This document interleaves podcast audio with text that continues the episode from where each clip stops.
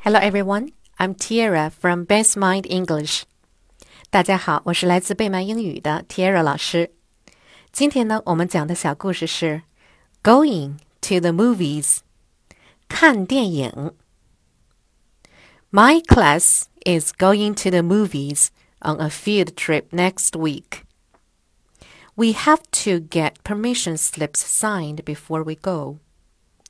We also need to ask our parents if they can drive us to the movie theater.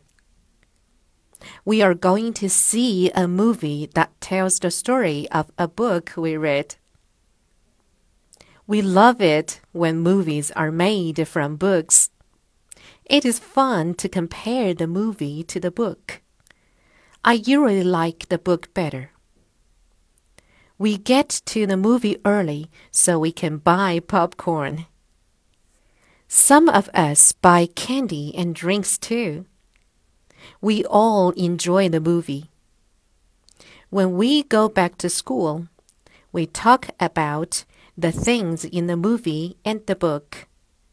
They are similar, but we all agree the book is better. Books let you picture the characters any way you want to. Word list. Field trip. F I E L D field. Trip. T R I P trip. Field trip means a short school trip to a museum, park, theater, etc. to learn things away from the classroom. Permission slips.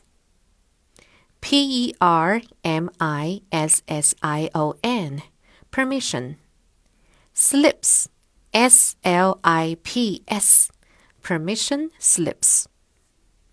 Permission slips means pieces of paper for a parent to sign to show it is okay for their child to go somewhere.